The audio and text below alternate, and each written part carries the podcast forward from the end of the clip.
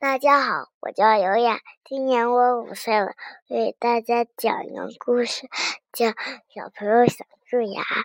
从前有一个小朋友，他他很想蛀牙，他看到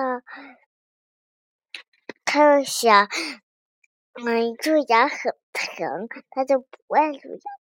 有一天，他看见到超市看见了一个小朋友蛀了牙，然后啊，然后那个小朋友也也想蛀牙，他呀每天都吃一颗糖，每天都吃一颗糖，每天都吃一颗糖，到最后他牙越来越黄，也不刷牙，然后啊，最后他牙变黑了。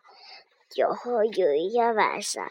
有几好多小虫子吃牙了，然后第二天早上，它的牙就一个一个黑洞了。是最后面的，我还没讲完。然后，然后他第二天早上，他妈妈问他：“你的牙怎么一个一个黑洞啊？”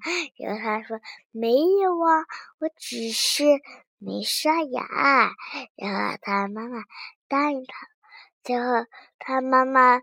他家里面买了很多糖，然后他最后发现他宝宝吃了很多糖，他妈妈才说：“我知道你干什么了，吃了很多糖。”快跟我讲那不好意思，我总是忘。然后他他就刷牙了，嗯，他就好好刷牙，每一天每一天都刷牙，为了为了他牙没有蛀牙。